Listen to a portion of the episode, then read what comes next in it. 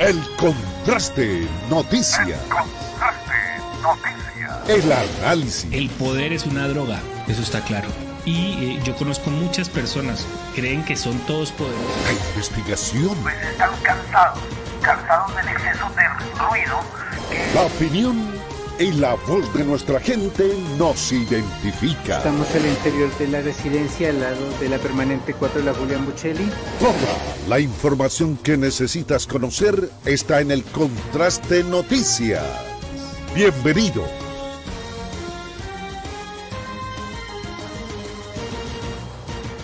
Muy buenos días, bienvenidos al Contraste Noticias. Qué gusto estar con ustedes en este nuevo día, en este lunes 6 de marzo del 2023. Es un verdadero gusto y un privilegio el compartir con ustedes toda la actualidad informativa de nuestra región, toda la actualidad informativa de nuestro departamento, del suroccidente, de Colombia y del mundo. Gracias por estar con nosotros. Finalmente se solucionó el tema del gas. Finalmente, después de más de 48 horas, volvió el, tema del el gas a través de Alcanos. No ha habido más comunicación después de eh, la reparación, digámoslo así, que se dio en eh, las últimas horas, pero bueno, ya hubo por lo menos restablecimiento del servicio. Por otro lado, eh, ayer se empezaron pruebas en, la vida por el chontaduro, la que sería también parte de esa solución que se está planteando por parte del gobierno nacional para la conectividad terrestre, para sobre todo el tránsito de camiones pesados va avanzando, pero recordemos que el compromiso era entregarla hace alrededor de dos a tres semanas. No se ha logrado y mientras tanto la vía por la sierra sigue siendo muy afectada por las lluvias. Es increíble la circulación por este sector. Ya lo vamos a mostrar. Pero eh, queremos iniciar eh, eh, este día saludando a cada uno de ustedes y saludando también a aquellos que hacen posible esta emisión. Saludo a esta hora a don Luis Matabanchoy, quien hoy como alarma estuvo allí pendiente, eh, moviendo y despertando a todos los involucrados en este espacio. Saludo también precisamente a don José Calvache. Don José, buenos días, ¿cómo amanece?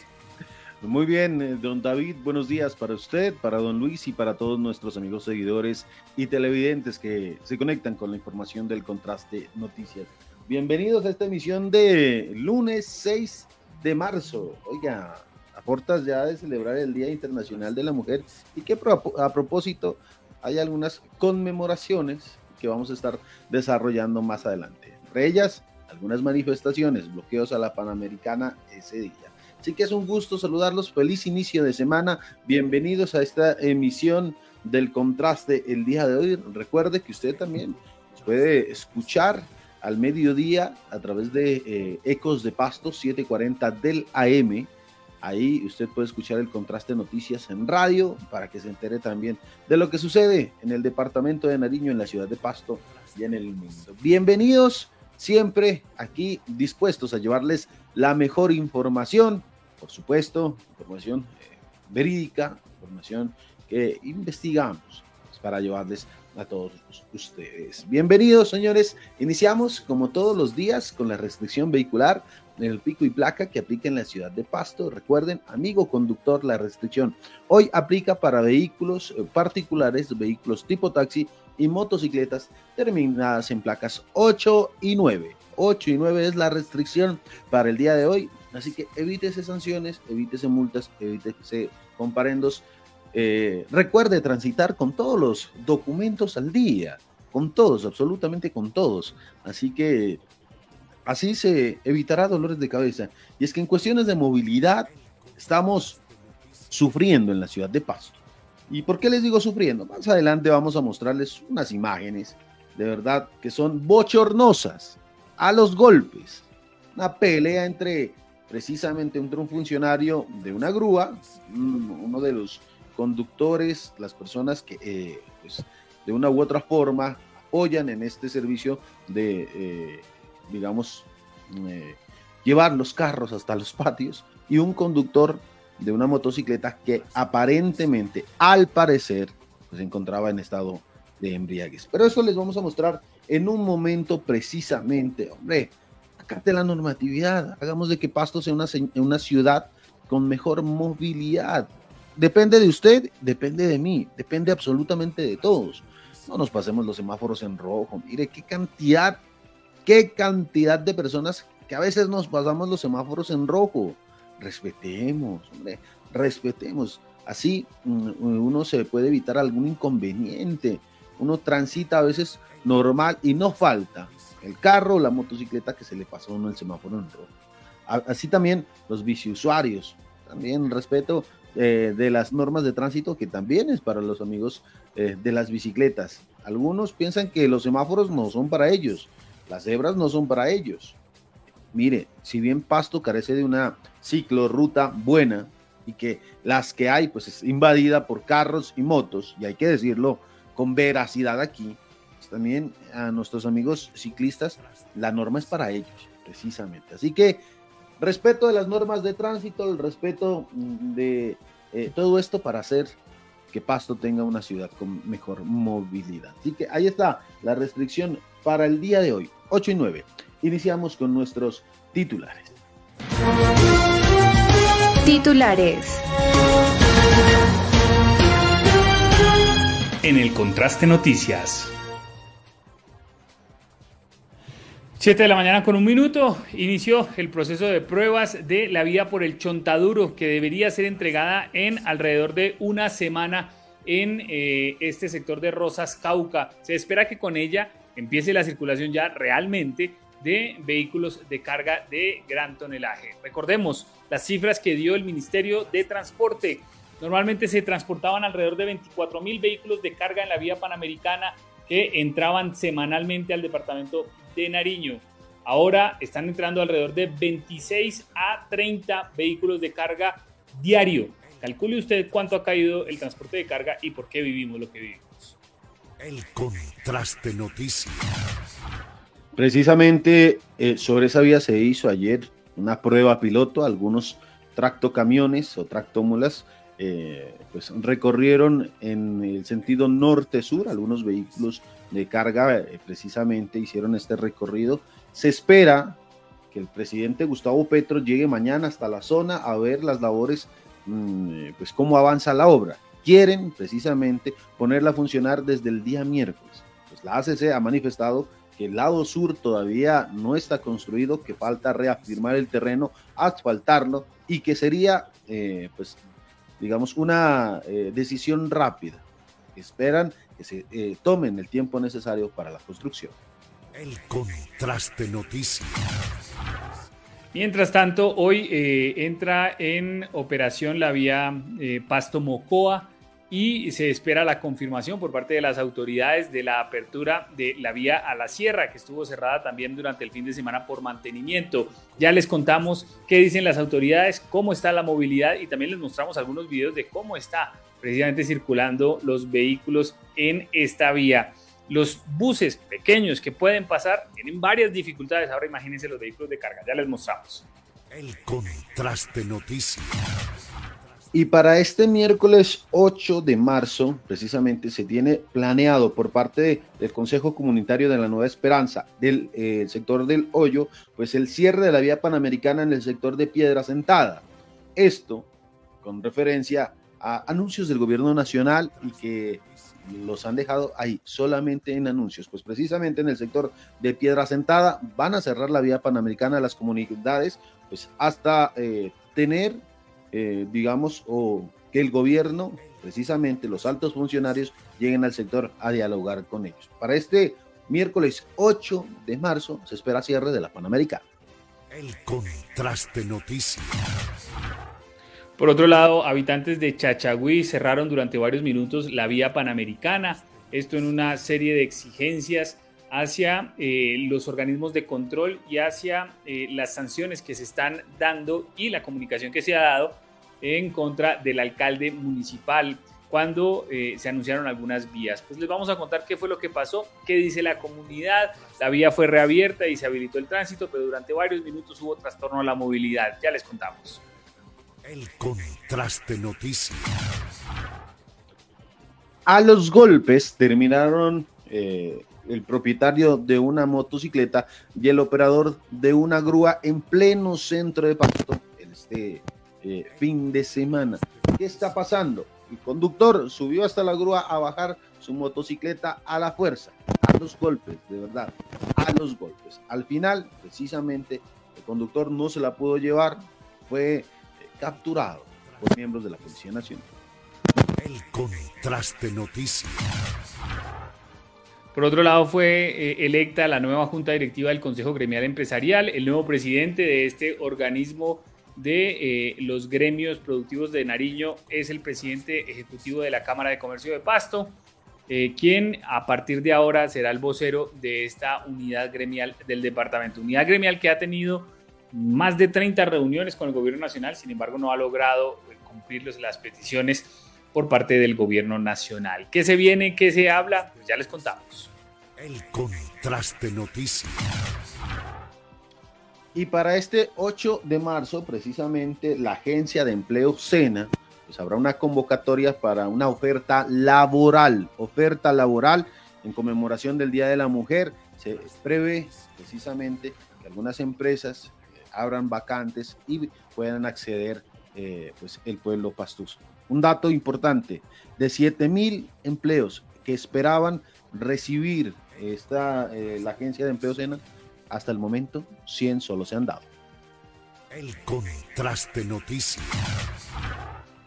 Por otro lado, una jornada para regularizar la situación militar prepara el Ejército Nacional. La idea es acceder a beneficios en eh, la eh, en este requisito que todavía se piden muchas entidades, pese a que el Gobierno Nacional y el Congreso de la República aprobó una ley que eh, eximía ya de estos requisitos. Pues se vendrán jornadas de normalización de la situación militar. Ya les contamos dónde, ya les contamos en qué regiones, porque esto es a nivel nacional. Así que si usted todavía tiene algunas dificultades, pues bienvenido y les vamos a estar contando acerca de esta medida. Por otro lado, también vamos a estar hablando en materia deportiva de la derrota del Deportivo Pasto el día de ayer en el Estadio Departamental Libertad. Una injusta derrota del Deportivo Pasto, sobre todo en el segundo tiempo. Luchó, intentó, buscó, infortunadamente no logró sacar el resultado, una derrota a manos del Atlético Nacional.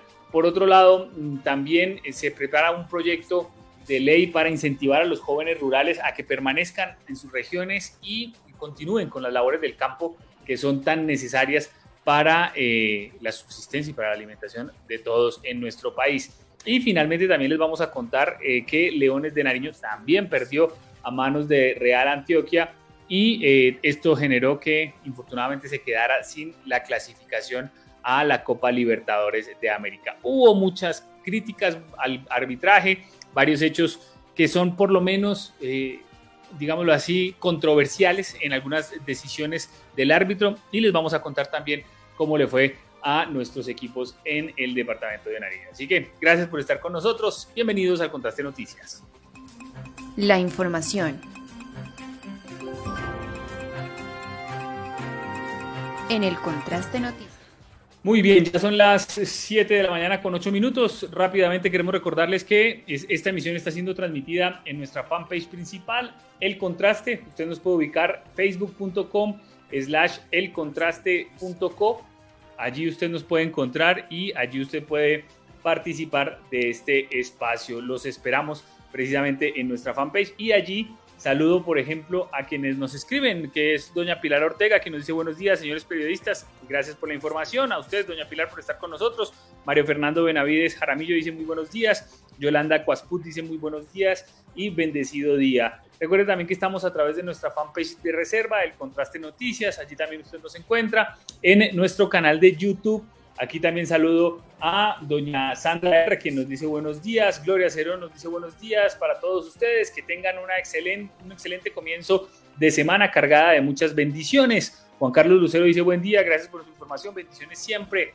Recuerde que nuestro Twitter también siempre está habilitado, arroba el contraste noti. Nuestro Instagram también, el contraste noticias. Y recuerde que nuestra página web siempre está lista para eh, que ustedes la visiten y para que eh, se entere de los hechos más importantes de cada día.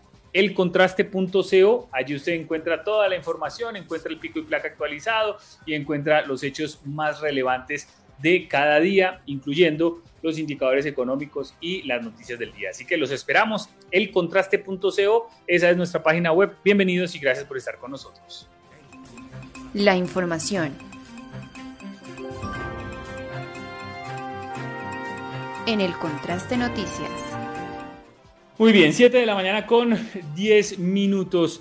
Eh, y queremos iniciar este espacio con eh, un video que compartimos el fin de semana y que eh, a ver, generó muchas reacciones, generó muchos comentarios, pero también dejó en evidencia la situación que se vive hoy en las calles de la ciudad a la hora de poner controles. Don José Calvache, el día de ayer se compartió este video donde se inmoviliza un vehículo, pero es que aquí vemos de todo. Vemos gente que, por ejemplo, va en los andenes con parrillero en el centro de la ciudad, arengando para que haya más peleas. Vemos eh, muchos que, a pesar de que había la infracción, de que había el sustento, digámoslo así, legal para las diferentes, eh, para la inmovilización y las sanciones, pues la gente igual se va en contra de la autoridad. E, este personaje estaba también en aparente estado de aricoramiento. Mejor dicho, un video que a mí me generó mucha, digámoslo así, mucha reflexión porque muestra también cómo estamos, don José Calvache. Eh, eh, don David, efectivamente, precisamente, mire, esto evidencia sencillamente lo que vivimos en nuestra ciudad. Y aquí están las imágenes, y gracias a don Luis Matabancho. Pues, a golpes, a golpes terminaron el operario de la grúa y un conductor de una motocicleta, que según eh, precisamente las autoridades había sido inmovilizada metros atrás, al parecer eh, por ser conducida, o el conductor estaba en estado de embriaguez. Pues las autoridades inmovilizaron el vehículo, llevaron, lo subieron a la grúa y pues era dirigido hacia el sector pues, de los patios, el Blanca María, que le llaman generalmente el parqueadero. Pues en ese eh, eh, transcurrir, en ese proceso, el conductor eh, o el propietario de la motocicleta increpa al conductor del vehículo tipo grúa, este operario, de un momento a otro en el sector de la calle, esta es la calle 18, precisamente entre carreras 26 y 25, cerca a la iglesia de San Juan, para que se, se ubiquen. Ahí, pues el conductor eh, o el propietario de la motocicleta se sube a la grúa a intentarla eh, bajar su motocicleta que había sido inmovilizada y se armó la pelea del cine. Ahí, golpe, patada, puño, lastimosamente se originó en este sector y algunas personas estaban ahí presenciando el hecho, eh, algunos de los que grabaron, pues mire, eh, no sé si eh, le pregunto a la comunidad y a nuestros amigos seguidores, ¿está bien lo que hicieron? Le voy a pedir a nuestro compañero Luis Matabancho y en un momento colocarlo con audio para que usted precisamente escuche qué pasó. ¿Está bien? ¿Está mal el actuar de la comunidad? Pues sencillamente causó polémica este video a través de redes sociales y eh, sencillamente pues, de una u otra forma pues, causa indignación. Muchos apoyando al eh, conductor de la motocicleta y otros apoyando al eh, operario de la grúa. Si bien no, eso, eso, eso fue, es, terrible. Es terrible, don José Calvachi. Revisemos su, su micrófono, por favor, don José. Eh, eh, es increíble porque ahí se ve también eh, la ciudadanía y, hoy lo que, lo que tenemos en nuestras calles. Gente que arenga, que, disfruta la violencia, que disfruta la pelea, que disfruta este tipo de enfrentamientos, que enciende más la ira de, de, los que están enfrentados. Y yo creo que esta gente también debería ser capturada. En el video ustedes ya lo van a ver, don Luis, cuando usted me diga, lo escuchamos porque esto nos tiene que llevar a, una reflexión. Queremos mejor movilidad, queremos mejor eh, transitabilidad en las calles, queremos que eh, se puedan dar, eh, digamos que mejorar los tiempos en la movilidad, pero cuando tenemos que cumplir con lo nuestro, no lo hacemos. Escuchen ustedes para que vean de qué hablamos.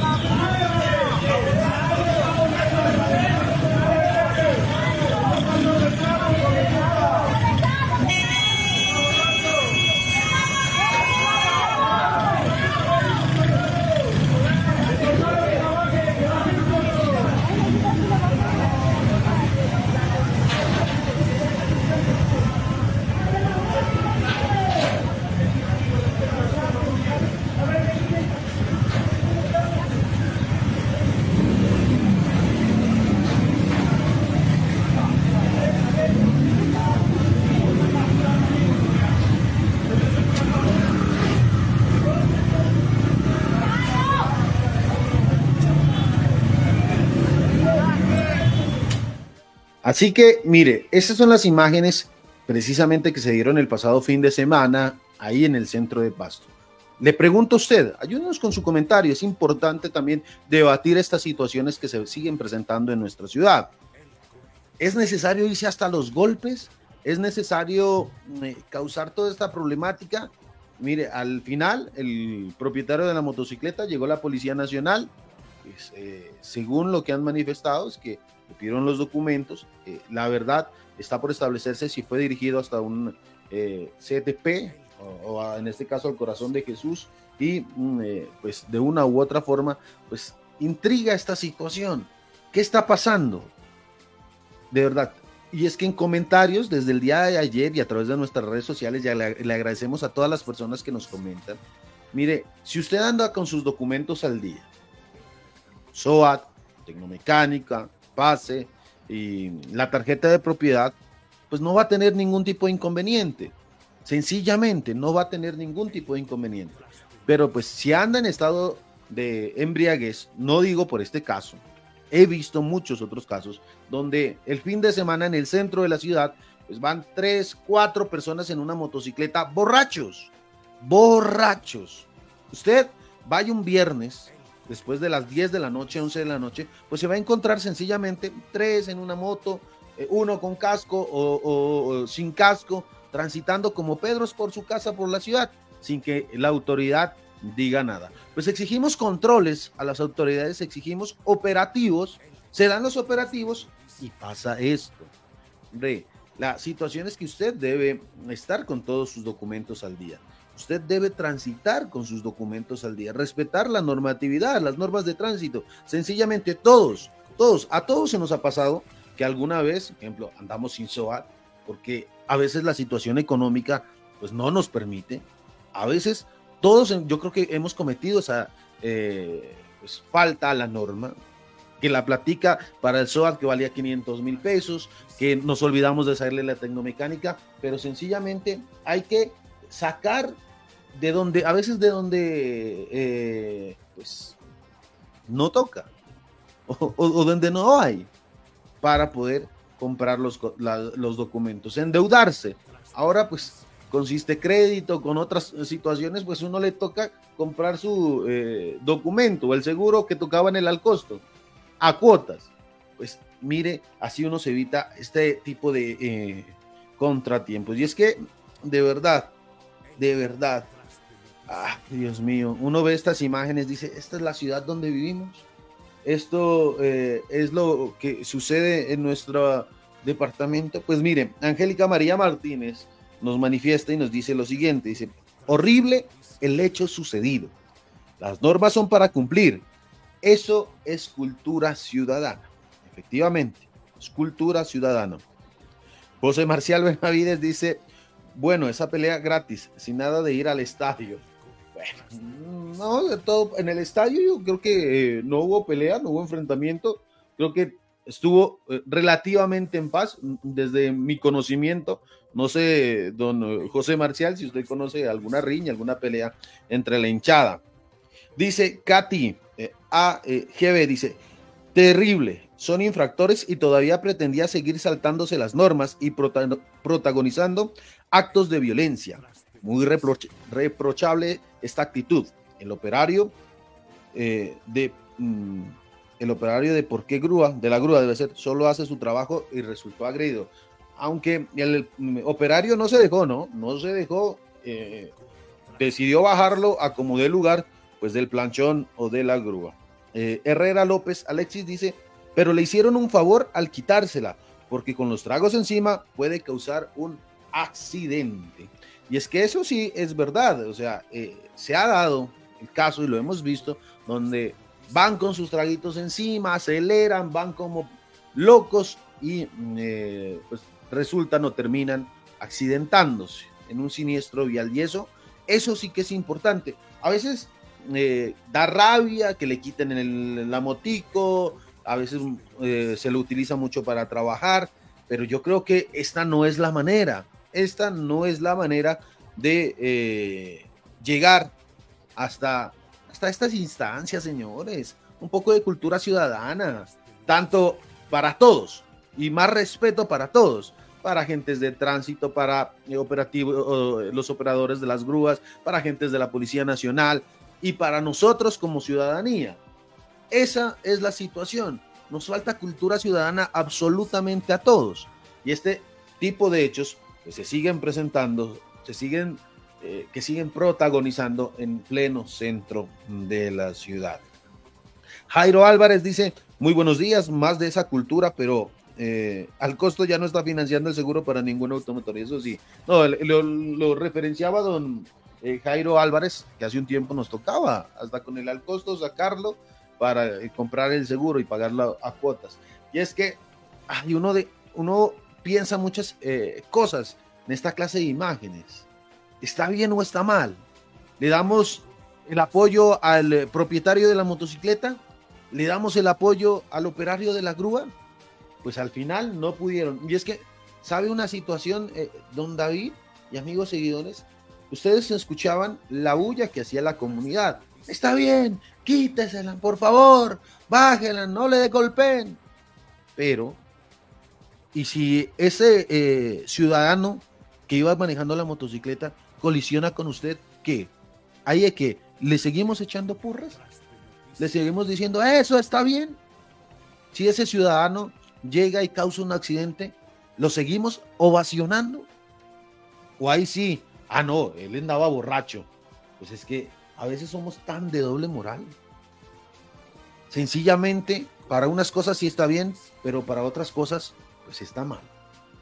Ojo, ojo también a lo que apoyamos nosotros como ciudadanía. Ojo a, los que les damos alas, a los que se engrandecen, a los que sacan pecho, al hacer y cometer un error como estos. Por acá dice David Riascos, total apoyo para el de la moto. Respetable, don David, precisamente, pero recordemos que al parecer estaba bajo los efectos del alcohol. Y está bien, más allá, se pudo accidentar. Desde mi parte, y se lo digo personalmente, y, respetando su opinión, don David, creo que le hicieron un favor.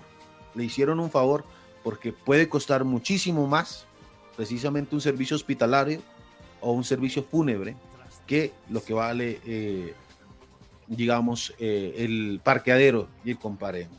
Por acá, Luis Guille Rosero dice, lo más triste es que hay personas que apoyan estas situaciones. Si hay normas, se deben cumplir. Por acá, nos dicen, David Riascos es una, mafia, es una mafia las grúas y parqueaderos, cobros exagerados. Así que eh, estos son unos eh, de los comentarios, don David, que precisamente genera este tipo de imágenes.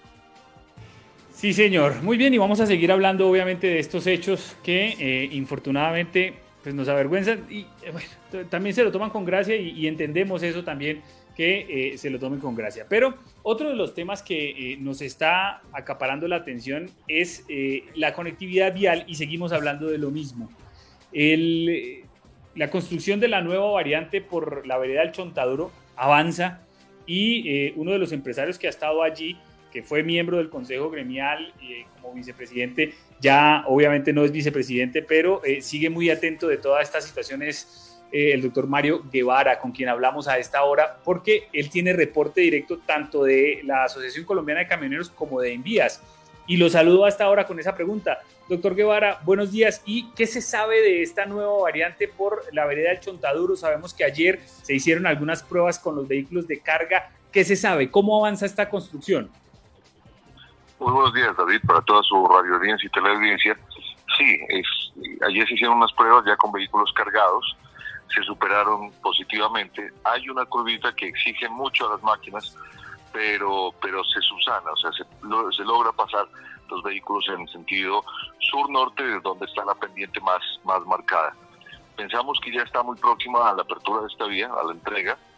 Es una vía de 2.1 kilómetros.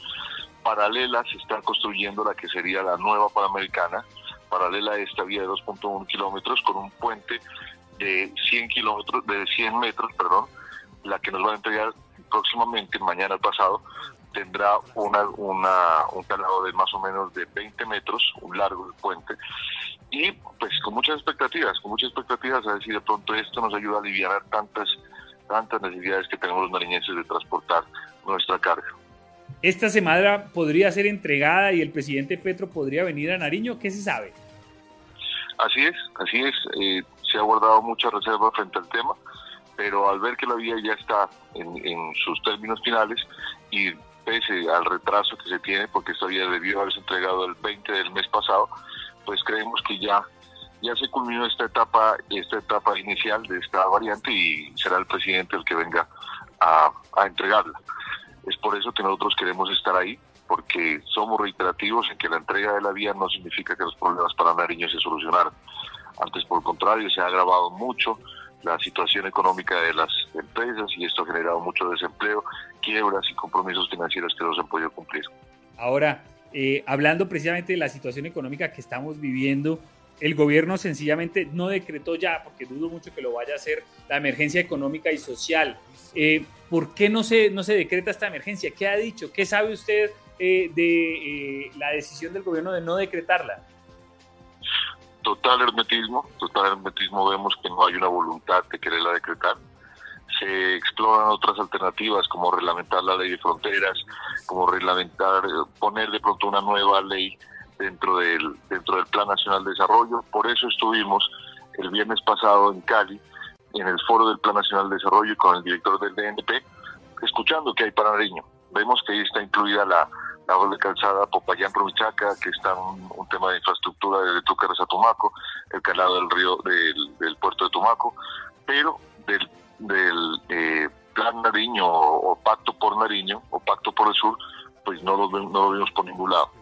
En ese orden de ideas se hizo el requerimiento pertinente a que se incluya porque, como le digo, lo que hemos sentido es que esto todo este tiempo se ha venido dilatando. Todas las semanas teníamos reuniones con delegados del gobierno y todas las semanas nos decían, bueno, ¿qué necesita usted? Y éramos reiterativos en lo que, lo que necesitábamos, lo que pedíamos, pero pues no se cumplió, mm, por decir casi que nada de lo que se pidió. Mm. Una de las preocupaciones que cuando uno sabe cómo funciona el gobierno es que los ofrecimientos deben ir acompañados de recursos y esos recursos deben estar dentro de una planificación del Estado. No se puede así de la noche a la mañana decir yo voy a construir tal cosa y listo y sale la plata. ¿De dónde va a salir la plata para la doble calzada que se anunció y que ha ofrecido el mismo presidente Petro? Esa es una de las grandes inquietudes que nosotros tenemos. Esta doble calzada puede costar alrededor de 14 billones de pesos. Ni siquiera tenemos el presupuesto exacto. Y eh, en, ocasiones pasadas nos decían que esto iba a ir de pronto por, por valorización, cosa que la vemos complicada porque los propietarios de esos terrenos circundantes a la vía son microfondios, no como en el norte de nuestro país, que son grandes extensiones. Entonces, la gente acá no creo que esté dispuesta a pagar mayores valores tributarios para esta vía. No se haría con recursos del Estado, entonces, al hacerse con recursos del Estado no tendría eh, mayores peajes, no sería concesionada. De hecho, ellos nos dicen que la concesión no da. Por el flujo vehicular, nadie, por decirlo así, se le mide a, construir esta vía, porque el, es, muy, largo, un tramo muy largo, sinuoso, complicado, costoso, y la recuperación sería mucho tiempo, entonces no, las cifras no dan. La pregunta se la extendimos al viceministro de Hacienda, él nos dijo que venía por un tema de vigencias futuras, la verdad sentimos como que se evadía la, la pregunta y, y ya, no, no, no, nos quedamos con la, con la inquietud. Hablo de vigencias futuras, habrá que ver entonces cuál es la propuesta para sustentar este esta doble, doble calzada Popayán eh, Romichaca. Muy bueno fuera que nos hagan la variante Timbio Estanquillo. Con eso créame que nos alivian mucho al hacerle el quite a la, a la falla del Romeral. Mm pues por lo menos que, que, esa, que se supone que sí se entregaría en este gobierno, pues se avance. Ahora, volviendo a la vía, vamos a tener entonces dos vías. La vía por la sierra, que se le ha venido haciendo mantenimiento, que ha sido la que ha permitido la circulación, y esta nueva vía por el Chontaduro. De esa manera, ¿qué tendríamos? Un carril por la sierra de norte a sur y un carril por el Chontaduro de sur a norte. ¿Ese es el plan o qué se ha planteado? Yo creo que sí, esta quedaría para livianos, la vía de la sierra quedaría para livianos, que fue eh, ensanchada, que fue mejorada, incluso se va a entregar, el compromiso que se entrega pavimentada, son 30 kilómetros, eh, parte de, orden nacional y parte de orden departamental, pero va a entregar, queda entregada, eh, pavimentada, perdón.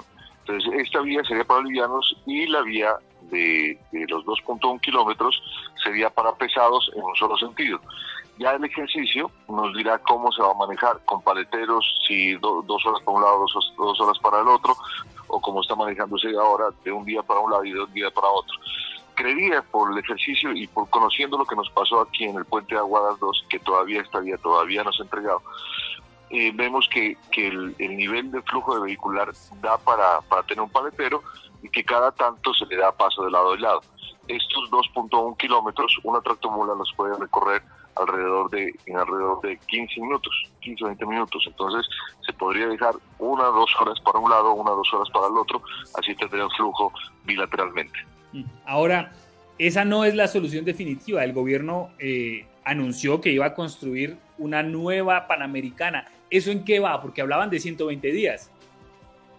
Sí, esa es la vía que están haciendo contigua a esta, la que le contaba que esta, la que nos van a entregar, va a tener un puente, de, puente militar de 20 metros y la otra, la, la definitiva, que será nuestra nueva Panamericana, eh, va a tener eh, un puente de 100 metros. Ya ellos están trabajando en ello. Eh, creería que sí, que alrededor de unos 90 días podría estar lista, la, como le digo, la que sería ya doble casado, en doble sentido, como tal cual como estaba la, Panamericana antes. Eh, también vemos grandes avances, no es de desconocer el compromiso de Invías, ha trabajado noche y día fortaleciendo pues esta, infraestructura vial y pues esperemos que pronto esté al servicio de los navegantes. Ahora, eh, esa vía se entrega y queda listo, ya ahí quedamos, digámoslo así, con normalidad en la conectividad vial. Con la nueva, sí, o sea, con la que nos entregan mañana pasado, no, todavía quedamos dependientes del paleteros. Con la paralela, la que se está haciendo y que se entrega en 120 y 100 días, eh, esta sí quedaríamos ya eh, normalizados. Y con espera de que se comience el proyecto de Tinguillo del Estanquillo. Ahora, hablando de Timbío del Estanquillo, se anunció que ya se destrabó, que está en proceso. ¿En qué va realmente esa variante? Pues la verdad, la verdad todavía hay muchas inquietudes. Ahí están los estudios, sí, los diseños, incluso el gobierno pasado ya se había invertido en los diseños. Creo que está en fase 2, fase 3. Eh, sería que eh, avanzarían las comisiones topográficas de estudios de suelo, pero todavía no lo veo porque los recursos para ello solamente los darán eh, cuando sea aprobado el Plan Nacional de Desarrollo. O sea que toca insistir ahí a nuestros representantes para que peleen eso. Y finalmente, eh, doctor Guevara, ¿cómo está el abastecimiento de combustibles? Tuvimos un mes de febrero en relativa normalidad. ¿Qué se ha avanzado en el plan de distribución para el departamento de Nariño? Normalidad en Pasto. En Pasto sí hemos sentido normalidad, pero hay muchos municipios que, que de verdad han presentado muchas dificultades para abastecerse al 100%. Eh, no ha entrado el volumen habitual, hay unos déficits de, de, consumos todavía. Eh, pues básicamente, de hecho, esta semana tenemos que volver otra vez a Bogotá para avanzar en esos proyectos estratégicos. Uno de ellos, nuestra empresa Petronar, que claramente mostró que es una solución, una alternativa viable para, para poder atender contingencias como la que vivimos. Y pues estamos en eso con el fin de fortalecer el plan de abastecimiento de combustibles, tanto de GLP como de combustibles hidrocarburos. Mm. Es decir, que eh, estamos eh, con normalidad en Pasto, en otros municipios no, pero todavía no se soluciona del todo entonces la situación de abastecimiento de hidrocarburos al departamento de Nariño. No, no, no, todavía no, todavía estamos en déficit. Lo que entra por Tumaco, lo que entra por, por Mocoa, eh, Mocoa Pasto, es, significativo, más que todo esa vía del Putumayo nos salvó la vida, pero pero todavía no estamos en, normales condiciones. Lo propio por la sierra entró mucho combustible. Lastimosamente que cuando metieron las tractomulas por ahí, pues se perjudicó enormemente esta vía y eran los días, eran más los días que estaban cerrados que los días que estaban abiertos y aparte con las quejas recurrentes de la comunidad que vieron afectadas la, la infraestructura de sus viviendas. Entonces todavía no estamos en normales condiciones. Lamentamos mucho la decisión de la ministra Irene de, de frenar el poliducto que ya estamos en construcción no entendimos por qué lo hizo, pero pues, pues son decisiones del gobierno. ¿Se estaba construyendo un poliducto eh, en dónde? Nosotros estamos construyendo un poliducto y en, el punto de Rosas, donde se presentó el deslave, ahí vamos a construir un poliducto el cual nos permitía eh, transbordar combustible desde el lado norte al lado sur podríamos eh, meterle al departamento alrededor de 200, 250 mil eh, galones diarios. Se inició con mucho ánimo, el ministro de Transporte lo anunció, pero la ministra lo, dio la instrucción de que no, que no, que no avancemos con él cuando pues ya estaba todo listo, la verdad. Incluso mandamos insumos para esta construcción y esto hubiera aliviado muchísimo la vía, del, la vía de Mocoa, hubiera descargado mucho esa vía porque nosotros, aparte que salíamos muy económicos, costaba alrededor de 100 pesos por galón el trasvase, por el otro lado pues cuesta mil pesos por galón, cuando se van por Ecuador cuesta dos mil pesos por galón, pero pues a veces como digo, se toman unas decisiones del gobierno central que no son las más acertadas. Montagas construyó un poliducto muy similar al que nosotros eh, eh, eh, queríamos construir, ellos construyeron un gasoducto y les está funcionando bastante, bastante bien. Están transportando, trasvasando gas de un, de un costado al otro, pero ellos no necesitan ese permiso que nosotros necesitamos del Ministerio de Minas y Energía, entendiendo que ellos hacen un trasvase entre sus propios vehículos. Acá se haría un trasvase entre vehículos diferentes y necesitamos una modificación de la guía que depende del, del Ministerio de Minas y Energía. Mm, complicado entonces esas decisiones. Pues doctor Guevara, le agradecemos mucho su tiempo. Vamos a estar muy pendientes. Si tiene información de la visita o de la entrega de esta variante por eh, la vereda del Chontaduro, pues por favor nos cuenta. Muchas gracias por su tiempo. A ustedes por la oportunidad, David. Muchas gracias. Feliz inicio de semana. Igualmente, muchas gracias. Muy bien, allí está entonces. Avanza la eh, construcción de esa variante eh, en Rosas, variante que mejoraría la conectividad terrestre de vehículos de carga y obviamente eso mejoraría el abastecimiento. Sobre todo, por ejemplo, insumos de construcción, concentrados, entre otras de las materias primas que se necesitan y que hoy por hoy el departamento sencillamente no tiene. Ya nos acostumbramos, ya para todos es normal, pero la situación no se ha normalizado la construcción está detenida, el sector avícola está trabajando a pérdida, no hay eh, insumos de, eh, para labores agrícolas y los pocos que hay están llegando muy caros. Se supone, digámoslo así, pensando positivo, que eh, una vez se abra esta vía deberían bajar. Aunque ustedes saben, y estamos en Colombia, que una vez suben, difícilmente los comerciantes y las personas dedicadas a la comercialización de estos productos van a decir, sí, ya bajó, ya no me cuesta tanto, bajemos el precio. Nosotros sabemos cuándo sube, pero no cuándo baja todos estos eh, insumos y todos estos productos que eh, se han visto incrementados exponencialmente. Porque usted, por ejemplo, eh, va a comprar, no sé, harina y ya la harina le cuesta un poco más de lo que costaba antes. Y eso se traduce en todo, huevos, leche, carne, bueno, todos los productos e insumos que tenemos. Pues don José Calvache avanza, Dios mediante esta semana se entregarían esas obras, pero eh, aún no estamos eh, en total normalidad. Así que ah, a, seguir teniendo paciencia y a exigirle a nuestros representantes y gobernantes que eh, le exijan al gobierno mayor acción. Ojalá esta semana venga el presidente, entregue esa variante por el Chontaduro, pero también anuncie medidas para mejorar la situación económica de nuestro departamento, don José. Y eso es lo que se espera. Precisamente los comerciantes del departamento de Nariño y sur del Cauca esperan que con la llegada del presidente Gustavo Petro, al parecer, se dice que el día de mañana estaría en el sector del Chontaduro, uno, eh, reuniéndose con las familias que bloquearon precisamente el ingreso a la construcción de esta nueva variante la anterior semana.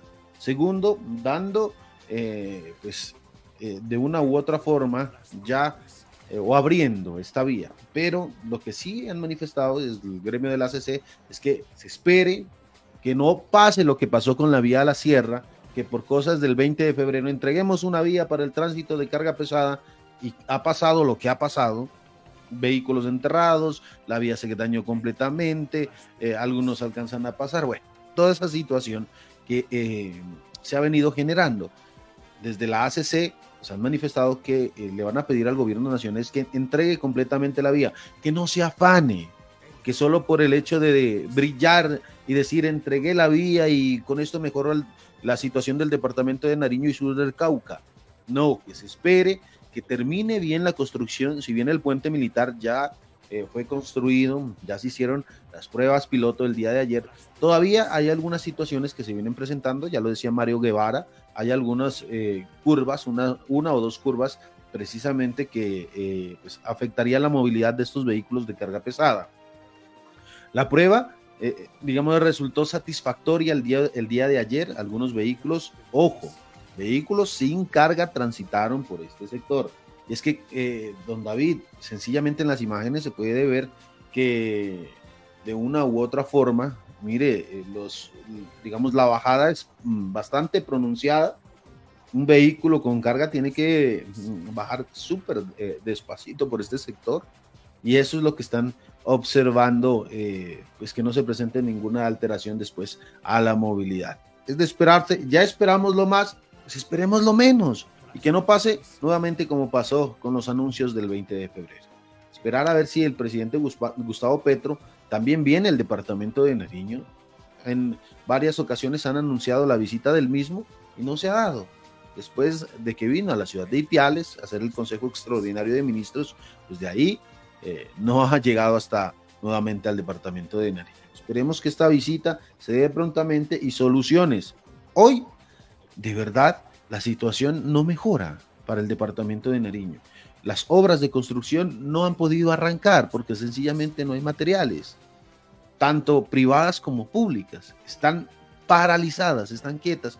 Muchos locales comerciales han cerrado sus puestas, sus puertas, perdón. Ya lo decía el, el, presidente de la Cámara de Comercio de Pasto, más de 600 locales comerciales pues no renovaron matrícula, es decir, no van a seguir porque sencillamente pues la situación está dura, está bastante dura, la inflación está por las nubes, todos sentimos eh, precisamente el aumento de los precios y lo complicado es que una vez se solucione esto, pues bajen, porque los precios ahí como se quedan, ahí van a seguir. Y eso sí, pues usted y a mí nos afecta absolutamente a todos. Y es que mire, con el cierre de la Panamericana se perdieron empleos, se perdieron muchísimas situaciones. Y a propósito de los empleos, y vamos a dejar estas imágenes, don Luis. Mire, dialogamos eh, el eh, pasado fin de semana con eh, personas del SENA, precisamente hablamos con Ángela Muñoz, quien es la coordinadora de la Agencia de Empleo SENA Nariño, y ella nos manifestaba, mire, en este primer trimestre del año se esperaba que las empresas ofrezcan alrededor de 7 mil vacantes, 7 mil empleos, pero ¿sabe, don David? ¿Cuántas han ofrecido hasta el momento? Ni 100 empleos. Ni 100 empleos por la situación que venimos afrontando. El próximo 8 de marzo se va a desarrollar una feria de empleo eh, para, eh, eh, digamos, de una u otra forma, mm, llegar a los cargos, a las postulaciones que algunas empresas les van a dar. Pero la situación es que ellos esperaban 7 mil. O ese era el número, el número o las estadísticas que siempre se venían manejando, pero de las 7000 que esperaban, no llegan ni a las 100. Y es una cifra bastante preocupante. Escuchen precisamente aquí a Ángela Muñoz, coordinadora de la Agencia de Empleo Sena Nariño. Yo soy la coordinadora regional de la Agencia Pública de Empleo del Sena Nariño precisamente una feria el 8 de marzo en conmemoración del Día de la Mujer. Exactamente, el Sena Regional Nariño y la Agencia Pública de Empleo invitan a todas las mujeres a conmemorar su día participando de la Expo, Expo Empleo. Sena Mujer es un evento que se realiza a nivel nacional y en, en, el departamento de Nariño vamos a atender en nuestras tres oficinas que están en la ciudad de Pasto, en la ciudad de Ipiales y en Tumaco. ¿Cómo va a ser la logística para eso? En este momento contamos con más de 240 vacantes para las mujeres, 141 en la ciudad de Pasto, 94 en Ipiales y 18 en la ciudad de Tumaco. ¿A qué cargos se pueden postular? Tenemos varios perfiles, mercaderistas, vendedores externos, vendedores internos, eh, fonaudiólogos, optómetras, eh, auxiliares contables, contadores. Eh, tenemos varios perfiles para, para ofertar durante la jornada. ¿Los requisitos, sobre todo en materia de estudios, cuáles son? Depende, de, de, la, o sea, depende de cada vacante y de, lo, de las necesidades del empresario. Entonces nosotros eh, subimos la información a nuestra plataforma. El día 8 ya están disponibles para que los interesados lo reciban o lo revisen y puedan acceder a las oportunidades laborales. Sí es importante cumplir con los requisitos que nos solicitan los empresarios. ¿En cuánto tiempo, en cuánto tiempo podrían obtener precisamente el cargo? Eh, nosotros hacemos el proceso de intermediación, o sea, nosotros servimos para unir al buscador de empleo con las empresas. Eh, ya es como discreción de cada empresario el proceso que se muere. Hay empresas que van a participar el 8 con nosotros y ellos van a adelantar algunos procesos de preselección de candidatos.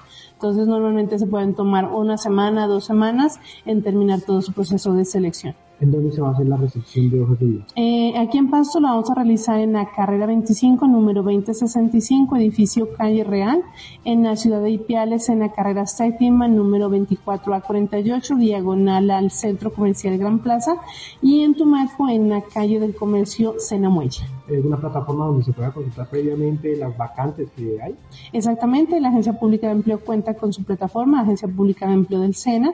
Eh, la persona interesada debe adelantar un registro de su usuario, datos básicos, por eso es importante contar eh, que registren bien su número de teléfono, su correo electrónico, que la información sea veraz y registrar toda la información que corresponde, educación, formación complementaria y experiencia laboral si la persona la tiene. ¿Cómo avanza las cifras de empleo este año, sobre todo esas alianzas que se han podido hacer eh, por lo menos para la parte de Nariño ha sido un poquito complejo por la coyuntura económica que estamos pasando. Sabemos que el cierre de la vía panamericana ha afectado considerablemente la, el crecimiento económico. Muchos de los empresarios se han visto obligados a, a reducir su movimiento, por lo tanto no están casi vinculando, sino que están manteniendo con el mínimo de empleados sus trabajos hasta que ellos puedan acceder a materias primas, que es el problema que se está presentando en este momento. Pero hemos tratado de mantener como las cifras eh, no tan tan bajas, pero sí se ha sentido la, la parte del impacto económico en, en, en la región. Procesualmente hablando, ¿podemos dar una cifra de cuánto se ha reducido la vinculación de personas aquí? En este momento te podría decir que, eh, de acuerdo a los, a los indicadores que nosotros estamos manejando, deberíamos llevar un cumplimiento ya de metas, eh, estoy hablando de cena, del 15%, estamos alrededor del 2-3%, porque igual tuvimos demoras como en la parte de contratación. Entonces, a nivel nacional estamos en, cifras rojas en este momento. Esperamos y yo creo que a mediados de, del año ya estar balanceando esas cifras y poder ya estar como a a la, altura de, los, de las cifras que nos, nos han definido desde el nivel central. El contraste noticias. Síguenos por redes sociales como El Contraste.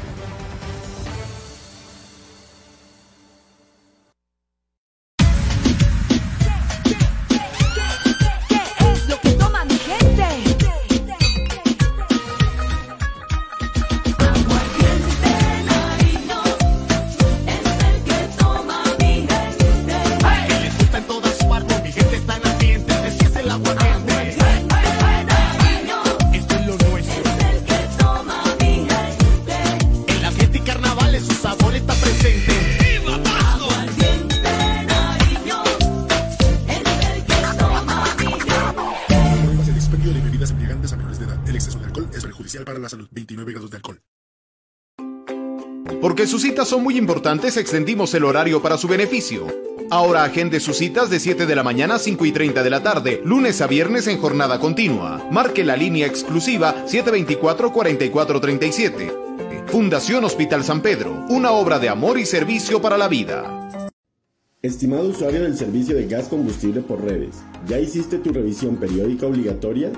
Esta revisión debe realizarse cada 5 años por un organismo de inspección acreditado por la ONAC y sirve para verificar que la red cumpla con condiciones aptas y seguras para su funcionamiento.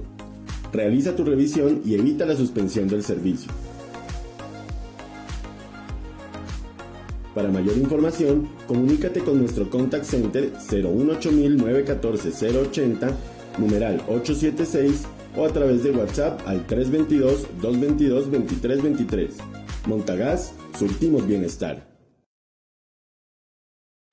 Aprovecha el 20% de descuento por pago oportuno de tu impuesto vehicular hasta el 28 de abril de 2023. Aplica en vigencia de este año. Mayores informes al 602-733-2133. Gobernación de Nariño en defensa de lo nuestro. El Contraste Noticias. Síguenos por redes sociales como El Contraste. 7 y 49 minutos de la mañana y precisamente tenemos vía telefónica a uno de los directivos de la ACC Nariño, hablo del doctor Andrés Charfuelán, precisamente que ha estado haciéndole el seguimiento a la construcción eh, de la variante y precisamente también ha estado haciéndole seguimiento a la vía alterna sobre la sierra. Así que, doctor Andrés, buenos días y gracias por estar aquí en el Contraste Noticias. Muchas gracias, un cordial saludo. Ahora, doctor Andrés, precisamente ayer eh, lo vimos muy activo en el sector de El Chontaduro, en Rosas Cauca, con eh, pues la prueba piloto para el tránsito de tractomulas. ¿Qué pasó el día de ayer? ¿Qué vieron en esta nueva vía? Bueno, nosotros eh, hicimos otra prueba piloto acompañando a Indías y a la constructora que está realizando la obra como la que es la variante del derrumbe. Primero que todo, pues anotar de que eh, todas las veces que hemos asistido nos han invitado a hacer una inspección, digámoslo así, eh, hemos encontrado falencias y de ahí nosotros pues hemos dado las las lo- lo- los puntos que, que, debe, que han debido cambiarse y la variante pasó de su trazado de 1.8 a 2.4. O sea, siempre fue mejorando cada vez que nosotros íbamos, la fueron extendiendo, ampliando curvas, bajando pendientes. El día de ayer estuvimos allá en Rosas, hicimos una prueba que consistió en hacer tránsito con unas tractomulas en sentido Pasto-Popayán y viceversa.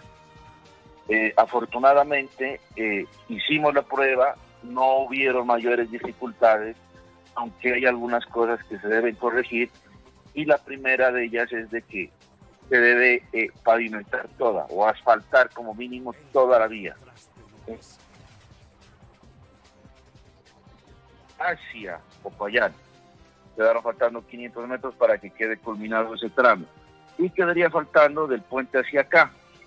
Eh, igual la vía es una vía difícil porque tiene unas pendientes eh, complicadas, aunque vuelvo y digo, como lo dije en un principio, se han mejorado.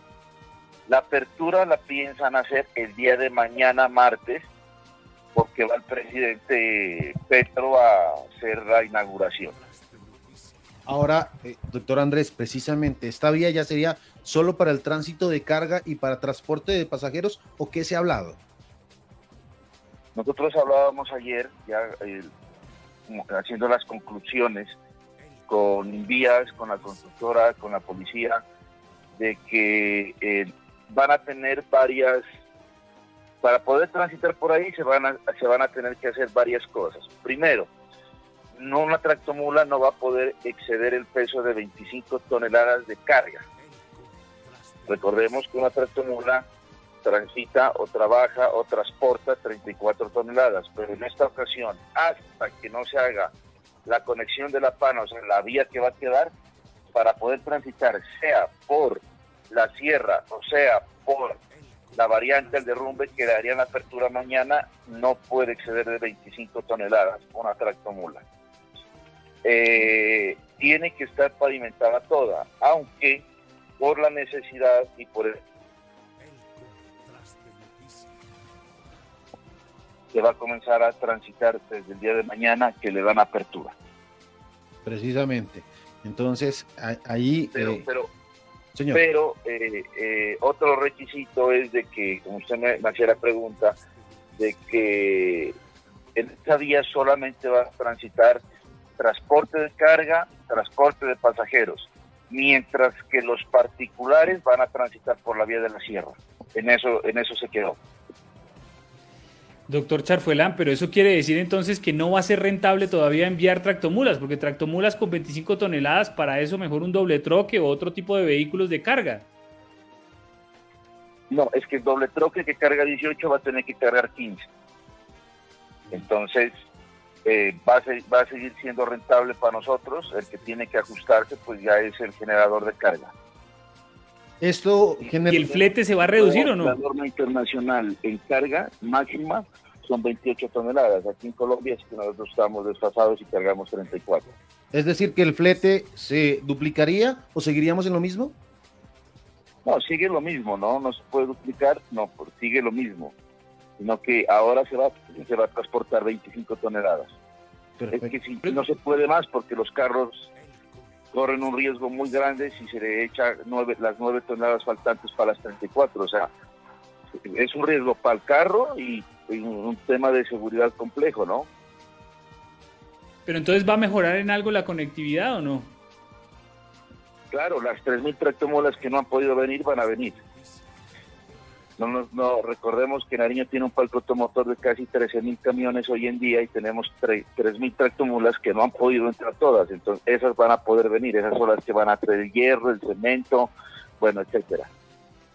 Precisamente, y esta nueva variante, eh, doctor Andrés, va a tener acompañamiento de Invía siempre y de Policía Nacional debido a las pendientes y demás que hay en esta eh, nueva variante. Que tiene que haber el acompañamiento de Indías y de la policía. Lo que pasa es que la variante o los 2.4 kilómetros quedan en un solo sentido, ¿no? Ni- Y, y- y eso dependiendo del contraflujo. Entonces, eh, tienen que dar vía, tiene que haber paleteros, tiene que haber policía, eh, tiene que determinarse en un principio qué horario se va a manejar, mientras se va regulando, eh, mirar si solamente funciona con paletero o, te- o determinar horas. Perfecto. Es decir, que la comunidad esperaba, se abre la variante, puede todo tipo de vehículo transitar, no va a ser así, solo va a quedar en un sentido, así lo han manifestado las autoridades y así lo dice usted. eh, o sea, va a haber eh, eh, vía para ambos lados, ¿no? Pero Sí, sí. la vía, la vía es angosta y solamente quedará en un sentido ah, y ese es el que se debe manejar en conjunto con Invías y con la policía. Ya. Por esa Ahora, vía, Don David, por esa vía podrían, podrían circular buses ya de gran tamaño, de más de 35 pasajeros. Claro, si, tra- si, si transita una tractomula de 18 metros, pues hay posibilidades de que transite un bus grande también. Y esa es la idea, ¿no? No, no, no recordemos que pues de una u otra forma nosotros los eh, transportes de carga hemos podido estar trabajando, los camiones, los doble troques, eh, las tractomulas que quedaron acá encerradas las pudimos sacar por el Ecuador, fueron 535 mulas que pasaron por carreteras ecuatorianas y retornaron a San Miguel y están al interior del país trabajando. Pero hay que recordar que eh, el, tema de transporte de pasajeros ha sido muy complejo, hay más de 300 buses que no han trabajado. Y esa es una de las preocupaciones enormes que han tenido las empresas transportadoras. Ahora, eh, doctor Andrés, precisamente, usted nos comentaba de la vía alterna de la sierra. Esa, por el momento, solo quedaría para vehículos pequeños y vehículos de carga liviana. Sí, lo que pasa es que eh, pues el vehículo pequeño no tiene la paciencia y a veces la gente no tiene la pericia de, de, de- de- transitar en las carreteras y la gran mayoría de desórdenes que se hacen en los trancones y en las vías son causados por vehículos pequeños.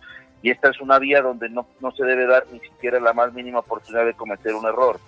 O sea, una tractomula que pare en alguno de las pendientes le queda muy difícil arrancar y necesitaría asistencia de grúa, bueno, todo eso. Entonces, mejor para que haya una buena seguridad vial, tanto para nosotros como transportadores de carga y de pasajeros, y los demás usuarios de la vía, que son los particulares, pues ellos que transiten por la sierra. Pues hay que hacer un sacrificio todos, ¿no? La Sí, sierra- claro. igual, la vía de la sierra es una buena vía. En este momento la han mejorado demasiado. Eh, tiene varias partes ya asfaltadas, curvas bien amplias y lo que está destapado está muy afirmado, porque también hicimos un recorrido por allá. Nosotros la conocemos bien la vía porque en esta emergencia fuimos, hemos ido como unas ocho o nueve veces a, a verla y la vía está buena. Ahora, eh, Andrés, ¿ustedes qué saben de la solución definitiva de la nueva vía panamericana que están construyendo? ¿Se está avanzando? ¿Esa que iban a entregar en 120 días, sí se va a entregar en 120 días? ellos ya tienen un trazado, ¿no? Por donde va a ser la, digamos, la Panamericana. Esa ya la tienen trazada. Ellos hablan de cuatro a cinco meses de que la tendrían lista. Pues, lastimosamente, eh, cada que el gobierno se está, eh, eh, daba un término, no lo pudo cumplir, pero no porque ellos no hayan querido, porque somos testigos de que el gobierno, la unidad de gestión de riesgo, Indias, el ministerio, la policía, han estado incansablemente trabajando. También hay que exaltar pues el tema de la constructora, ¿no? Ellos las 24 horas es increíble la cantidad de gente y maquinaria que hay en la vía. Pero hay un tema que nadie lo puede controlar y es el clima. O sea, y es un sector donde llueve demasiado y cuando llueve, llueve duro. Entonces, ese es el problema, ¿no? Todo se, todo se depende del clima. Y esa sí es una situación que ha tenido pues eh, varios retrasos por cuestiones climáticas. Pues doctor Andrés, le agradecemos muchísimo por regalarnos estos minutos y dar a conocer el estado de la vía y bueno, la apertura posiblemente el día de mañana. Vale, muchas gracias a ustedes por la invitación y estaremos, pues, eh, o seguiremos pendientes y prestos a cuando ustedes nos llamen. Mil gracias a usted, que tenga muy buen día. Pues ahí estaba Andrés Charfuelán, directivo de la ACC eh, Nariño, hablando, mire, se va a abrir el día de mañana, viene el presidente Gustavo Petro, esperemos que no pase lo mismo que pasó por la vía de la Sierra. Faltan 500 metros para hacer eh, de pavimentación, 500 metros que por las condiciones climáticas pues, se pueden ver afectados. Así que pues, yo diría, termine los 500 metros y ahí sí métale carro, ahí métale tractomulas, pero bueno, son decisiones por parte del gobierno eh, nacional. Es que la situación, eh, digamos, puede empezar a mejorar.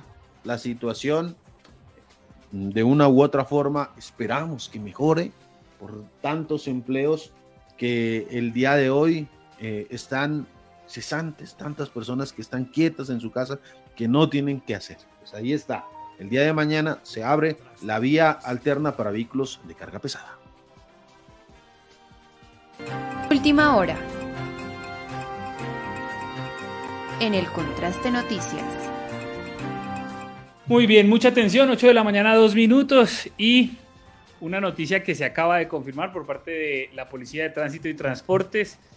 Ya hablar de esto es hablar de un- una situación recurrente, pero cada día el puerto de Tumaco y Tumaco gana más protagonismo y por eso la vía que comunica a Tumaco con el centro del departamento y con su capital Nariño, eh, con su capital Pasto, pues obviamente eh, preocupa. Y es que a esta hora, nuevamente, eh, la vía Pasto, Tuma- Pasto Tumaco está bloqueada, está cerrada.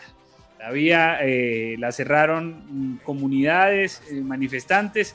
Esto es en la vía Junín Pedregal, en el kilómetro 31, en el municipio de Ricaurte. Son alrededor de 20 personas que se tomaron la vía Pasto Tumaco, padres de familia de una institución educativa Ricaurte. eh, rechazan el asesinato del niño Leonel Santiago Landazuri dentro de la institución educativa y a esta hora tiene cerrada, tienen cerrada la vía al mar, la vía Pasto Tumaco a esta hora está cerrada, así que si usted necesita viajar, pues eh, comuníquese con el numeral 767, que es eh, el número de envías, y consulte el estado de la vía, porque a esta hora está cerrada. La vía Pasto Tumaco según la Policía de Tránsito y Transporte, está cerrada a esta hora de la mañana por parte de padres de la institución educativa Ricaurte, donde se dio el asesinato y este atroz hecho, eh, el asesinato de este niño de seis años. Eh, así que muy pendientes y si van a viajar, pues tomen las precauciones pertinentes y eh, revisen muy bien cómo está el tema de la conectividad vial. Y con esta información vamos a una segunda pausa comercial y continuamos ya y entramos a la recta final del Contraste Noticias. El Contraste Noticias. Síguenos por redes sociales como El Contraste.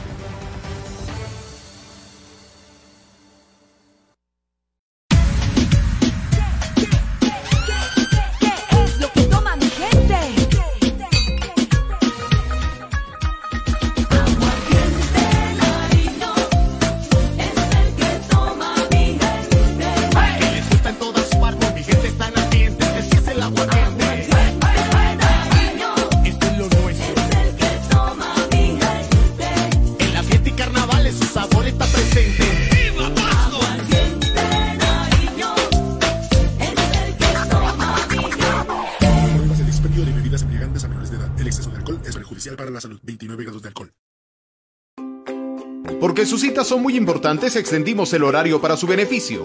Ahora agende sus citas de 7 de la mañana a 5 y 30 de la tarde, lunes a viernes en jornada continua. Marque la línea exclusiva 724-4437. Fundación Hospital San Pedro, una obra de amor y servicio para la vida.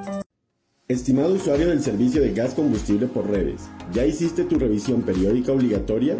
Esta revisión debe realizarse cada 5 años por un organismo de inspección acreditado por la ONAC y sirve para verificar que la red cumpla con condiciones aptas y seguras para su funcionamiento.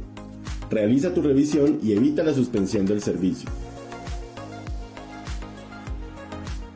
Para mayor información, comunícate con nuestro contact center 018-914-080, numeral 876 o a través de WhatsApp al 322-222-2323. Montagas, surtimos bienestar. Aprovecha el 20% de descuento por pago oportuno de tu impuesto vehicular hasta el 28 de abril de 2023. Aplica en vigencia de este año. Mayores informes al 602-733-2133. Gobernación de Nariño en defensa de lo nuestro. El contraste noticias. Síguenos por redes sociales como El Contraste.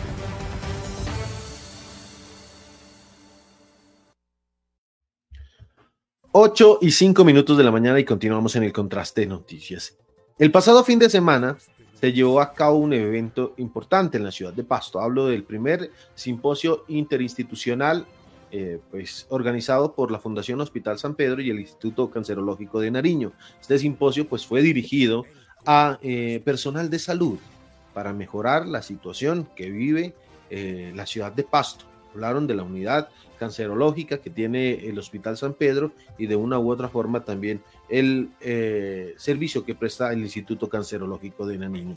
Pues este simposio eh, trajo eh, de verdad muchísimas cosas positivas para la región, trajo eh, pues por parte de los conferencistas eh, situaciones que se ponen en práctica en el diario vivir del personal médico con los pacientes. Pues dialogamos con los directivos de cada entidad, tanto del Instituto Cancerológico de Nariño como de la Fundación Hospital San Pedro, hablando de este simposio.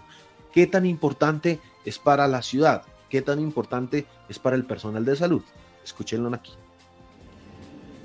Doctor Mosquera, importante este primer simposio interinstitucional precisamente. ¿Por qué hacerlo en Pasto? Bueno, temprano es mejor. Como ustedes saben, la Fundación Hospital San Pedro desde el año 2016 habilitó su primera unidad de, eh, funcional de cáncer en el adulto y hemos venido trabajando precisamente en todo el tema de prevención. Y precisamente este año, en la celebración del Día Mundial de Lucha contra el Cáncer, que, era el 4 de febrero, que fue el 4 de febrero, quisimos hacerlo con un aliado estratégico para el hospital, que es el Instituto Cancerológico de Nariño. ¿Cuál es el objetivo? El objetivo es sensibilizar a toda la comunidad médica de, nuestro departamento para que sea eh, para que el enfoque en la atención sea muy preventivo, que podamos detectar estos casos de cáncer de una manera muy temprana y cuando se detecta de una manera muy temprana, pues obviamente los resultados van a ser mejor, la recuperación, la rehabilitación de esos pacientes va a ser mm, superior. Precisamente hoy más de 300 asistentes, la convocatoria, ¿qué dicen los mismos? Bueno, queríamos que fuera más grande, la verdad que tuvimos muchísimas personas a nivel del, departamento y también del Ecuador que querían asistir. Eh, pero el, el, espacio tampoco nos daba, la logística no nos daba pues para tener tantas personas, tuvimos que limitarlo un poquito, pero creo que gran parte del sector clave de todo el departamento está asistiendo a este, a este evento y esperemos que lleven pues muchísima información para poder replicar en las diferentes instituciones que existen en el departamento. Ahora, importantes especialistas que vienen a dar la conferencia. ¿De quién, quién podríamos nombrarlos? ¿Dónde trabajan y por qué el reconocimiento de los mismos?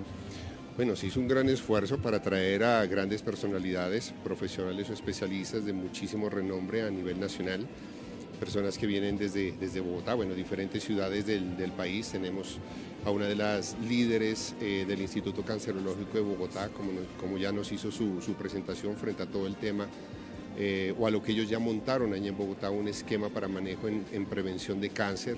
Eh, creo que todos escuchamos al doctor, al doctor Muñoz eh, un gran referente a nivel nacional desde hace muchísimo tiempo frente a cómo se viene desarrollando el sistema de salud desde que, desde que se implementó la ley 100 en, en nuestro país. Eh, en el transcurso de la tarde y, y, y, en la mañana vienen otros especialistas a hablar temas específicos en, lo, en donde ellos han sido pues, pioneros y referentes también a nivel nacional e internacional. Ahora, eh, doctor Mosquera, ¿cómo está la unidad del hospital, eh, de la Fundación Hospital San Pedro? ¿Está marchando con este tipo de simposios? ¿Es para hacerla crecer aún más? Precisamente, ese es uno de los bracitos que tiene la unidad, es la extensión hacia la comunidad, ¿cierto? Eh, obviamente seguimos funcionando de una manera muy adecuada, con unos impactos muy grandes frente al manejo de nuestros pacientes. Eh, este tema de la oportunidad en la atención mm, no tiene comparativo frente a los modelos tradicionales de, manejo en el paciente oncológico. Y obviamente toda esa experiencia la estamos trasladando en conocimiento pues, a las diferentes personas eh, que han venido a acompañarnos en, en el día de hoy y mañana a este simposio. Ahora, doctor Mosquera, por otra parte, ¿cómo está la- Fundación Hospital San Pedro en cuestión de insumos? ¿Se vienen presentando falencias precisamente por el cierre de la Panamericana o ya todo está mejor? Bueno, en el inicio tuvimos algunas dificultades, pero hemos hecho algunos contactos de manera directa eh, o acuerdos más bien con, con todos nuestros proveedores que nos ha permitido tener la suficiencia de insumos en el, en el hospital. En ese momento no tenemos temas críticos. El oxígeno, que era uno de los temas críticos, prácticamente hace ya unas tres semanas quedó resuelto. Eh, y tenemos insumos necesarios y suficientes por lo menos para unos 25 o 30 días hacia adelante que esperamos que ya este tema de la, de la vía empiece a mejorar. Ahora, los fletes se han duplicado, triplicado. ¿Les ha afectado eso? En parte, como les decía, con algunos proveedores hemos llegado a algunos acuerdos eh, en los cuales hemos, ellos han asumido esos fletes, otros los hemos compartido y con muy poquitos proveedores nos ha tocado asumirlos de manera, de manera directa. Pero, digamos, es una situación que sabemos que no ha dependido de nadie, ¿cierto? Este cierre de la, de la vía y hemos tenido que de alguna manera asumirlo de manera directa en el, en el hospital estos costos sin trasladarlo pues a las, a las EPS.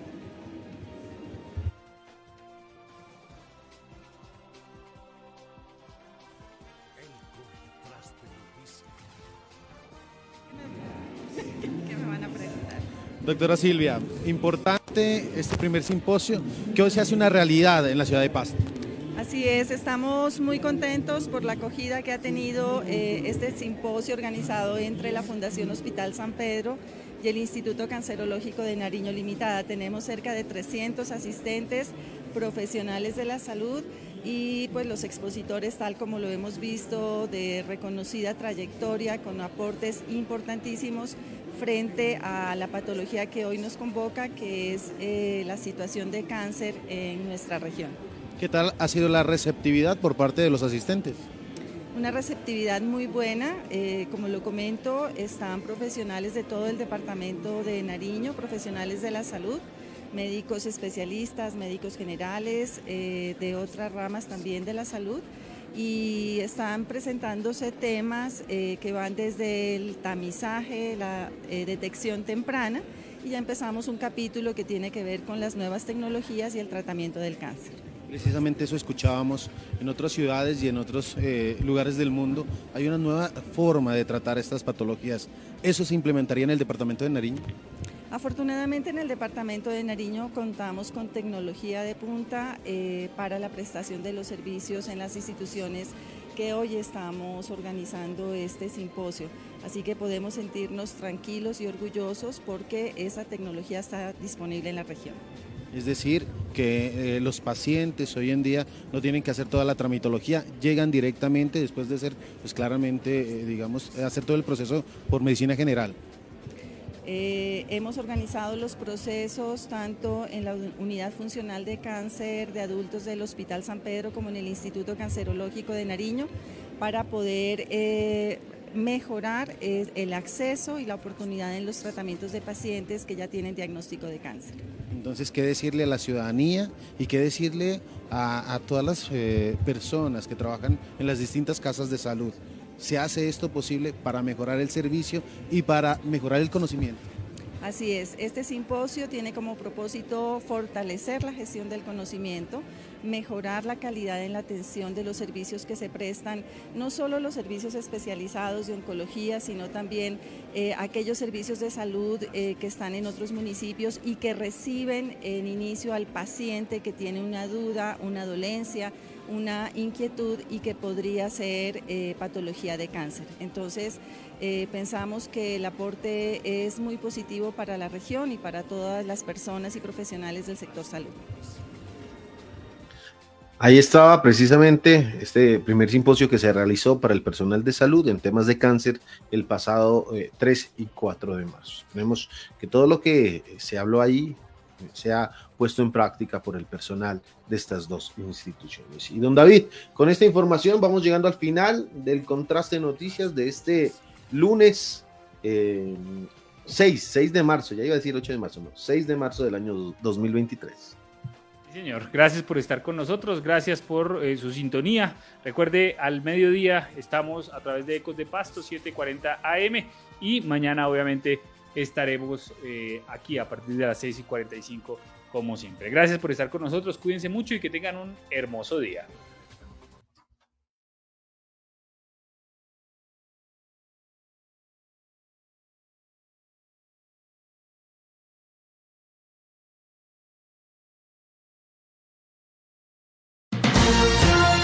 El contraste noticias. El análisis. El poder es una droga, eso está claro. Y eh, yo conozco muchas personas que creen que son todos poderosos. La investigación. Están cansados, cansados del exceso de ruido. La opinión y la voz de nuestra gente nos identifica. Estamos al interior de la residencia al lado de la permanente 4 de la Julián Buccelli. Toda la información que necesitas conocer está en el Contraste Noticias. Bienvenidos.